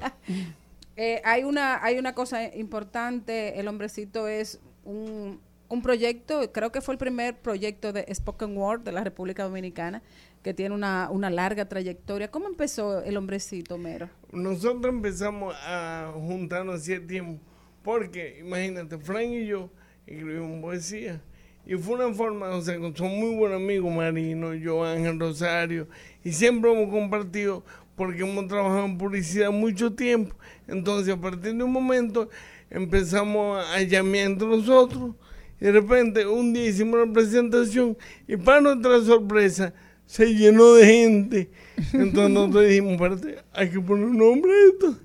Y ahí más o menos eh, alguien tenía, ah, la idea del nombrecito fue por, porque siempre era Frank, Homero, entonces éramos muchos, todos los nombres de cada uno de los miembros. Entonces, en un, había como un dibujo, y un hombrecito y dijimos, estos somos nosotros. Entonces, a partir de ahí, se nos simplificó la vida, porque éramos un grupo, ¿tú entiendes? Muy grande. Entonces, ah, para nosotros es chiquito. Para nada, siempre buena onda. Como dice Ángel Rosario, siempre hemos tenido como una conversación entre nosotros, entre música y poesía, siempre. Entonces, eso no, el hombrecito no ha dado cabida a este tipo de, eh, o sea, como, es como una plataforma. Así es, y es una, una, una, una plataforma y también es una manera como de irle pasando de alguna manera factura a, a la cultura dominicana, a, a qué pasa, cómo vivimos, cómo sentimos, cuáles son eh, las novedades y los cambios que vamos sufriendo. Es lo que, Sí, como sociedad. como sociedad. Eh, ¿Qué tú, Marino? Sí, sí, eh, eh, creo que lo que venimos haciendo de un inicio como un retrato de, de lo que viene siendo el, el Santo Domingo a través de los ojos de Homero y de Fran, y obviamente a nivel de, de escritura, pero cuando viene la parte musical, aunque hay una base que se puede llamar hasta cierto punto rock, pero siempre la mezclamos con ritmos mundiales y en especial con música eh, dominicana, o sea, Muy aunque hagamos, aunque puedan, puedan vernos como un formato rockero, siempre van, vamos a encontrar algo que tiene que ver con bachata, con algo con funk, algo con, con palo. Incluso el último álbum tiene mu- muchos recursos de percusión y, y Merengue son de cosas, calle. sí, merengue calle, Omega, cosas que, Omega. que no nos... Eh, claro. Cosas que siempre nos mantienen aterrizados a lo que es nuestra cultura, idiosincrasia e identidad. No, ni siquiera lo buscamos de forma eh, consciente, pero siempre está presente. Hay una, hay, hay una, una buena eh, pregunta para ti, Homero. Eh, cuando tú estás escribiendo, tú estás sintiendo ya cómo vas a decir la poesía, le vas sintiendo la musicalidad, lo haces expresamente con la intención de que Bueno, vaya al hombrecito. Digamos que eso ha sido una- como eso ha sido con el tiempo, porque al principio yo escribía, yo siempre he escrito, pero en principio era mucho más aislado. A partir de un momento, como escritor, yo tengo que tomar en cuenta, ah, esto pa, entonces hasta cuento sílabas, me refiero, ya yo sé para dónde va, entonces utilizo lo- la posibilidad que tengo en mi alcance, ¿tú entiendes? Y ya estás pensando en la música. Exactamente, porque no es lo mismo escribir, por ejemplo, un verso libre, que si yo sé que tú vas a... Eso tiene tantas, digo, espérate, espérate, ahí va a tocar fulano. Entonces, más o menos mentalmente O sea, eh, lo organizo. Déjame ver si yo entiendo. De, de alguna manera, eh, el, el proyecto del hombrecito te ha llevado a, de nuevo, de alguna manera, a, a la, a la poesía clásica, a la No, o sea, vamos a hacer más... eh, lo que pasa es que, sí, digamos, no es que me lleve a la poesía clásica, porque yo siempre tengo la poesía clásica en el cajo. Lo que pasa es que el proyecto del hombrecito es un proyecto que, como te decía ahorita, una conversación. Entonces, si yo sé que viene música, yo no puedo escribir como, ay, escribir un verso suelto, no. Entonces, yo, espérate, aquí el efecto funciona más de esta forma, aquí quita tal sílaba, tal otra, ¿entienden? Pues, contando ya con la participación de los muchachos. Incluso después, cuando empezamos, ayer me decían, espérate, eso está de más. Es que ha sido Por una evolución. Porque, por ejemplo, en un inicio la música estaba al servicio de la letra. Entonces hemos logrado que haya un balance, equilibrio. Exactamente. Obviamente la, la poesía de Homero y Fran siguen liderando lo que sea que hagamos, incluso lo que nos, nos inspira, pero antes era más una, una era como una plataforma de, de llameo, de jam session sobre debajo de las poesías de Frank y Homero. Y en estos más de 10 años trabajando, pues ya eh, se ha venido trabajando ya, tratando de que rime, tratando de que haya tiempo, que no fuera tan libre. O sea, sigue liderando la, la poesía de, de Homero y Fran, pero ya se comienza a trabajar de un inicio con la parte musical. No es tan improvisado. Exacto, no, de hecho hace mucho ya no he improvisado. Porque al principio ya tú Sí, sabes. era- arranca con era la poesía y- pa' allá. y- y cae atrás, y Nosotros lo que te fluye, atrás, lo que salga. Pero ha sido más organizado. Por eso decía que el formato lo hemos ido trabajando como una conversación. Exacto. Una cosa muy importante y es lo que nos tiene aquí y es que eh, el hombrecito eh, además es una, una banda sonora, una, una banda musical y que tienen ustedes ahora un proyecto nuevo que empieza el 30 de julio Correcto. y que tiene que ver además del hombrecito con otras bandas que el hombrecito presenta. Cuéntanos. Sí, bueno, eh, es algo, un formato que, que surgió hace unos años con el evento que hacemos anualmente en el colmado de la zona colonial, que aunque no tenía un nombre como ahora los productores le, le han puesto, que más ahorita le cuento un poquito, era siempre, eh, te- todos los años tenemos una fiesta en el colmado, que es como un regalo al hombrecito, a la ciudad. La Donde Nochebuena se- al La noche buena el hombrecito y tocamos en el, en el colmado Navidad, incluso se llama Navidad creo que es. Y ahí todos los años nos presentamos y, y ha sido ya una tradición de llevar un músico invitado. Por lo general son músicos que o no son conocidos, están comenzando a darse a conocer, y algún DJ. Y, y de ahí yo creo que fue que le pudo haber surgido la idea a los productores de, realizar esto, pero ya de una forma más formal, tratar de ins- instituirlo, por llamarlo de alguna forma, y que se pueda ver como un festival anual. Y la idea es tener, eh, como, bueno, ahorita hablaban de que somos música y poesía, pero creo que, que el hombrecito es mucho malo. Siempre nos hemos visto como un colectivo donde hay música, hay poesía, hay escritura, hay fotografía, hay video, y hay una serie de artistas que, que se involucran en el proyecto. Bueno, tú sabes que el tiempo ya se nos agotó porque Hmm. el- el- la lluvia y los tapones... le- Sí. No Pero no tienen que, aunque sea 30 segundos, Entonces para los contarle el 30, se- detalle de los eso. 30 segundos, que te, te iba a decir los 30 segundos para que anuncie lo que va a pasar Claro y las bandas sí. a, las que, a las que ustedes van a presentar. Bueno, pues entonces lo que invitamos a todos los radioescuchas de este programa es que no se pierdan y si no pueden ir que ríen la voz, que vamos a estar en local colonial. Eso es en la Mercedes 154, comenzando el sábado 30. El hombrecito presenta junto a, son el 30 de julio, 3 de, 6 de agosto, 13 y 20 de agosto. Y vamos a estar compartiendo escenario con un artista plástico que va a hacer un performance, tremenda sorpresa. Y mientras tocamos las bandas, él va, va a estar creando arte en, en vivo en tiempo real y va a estar con nosotros los hijos de Machepa, eh. Estación Subtrópico, Blusónicos y Aurosónicos. Así es.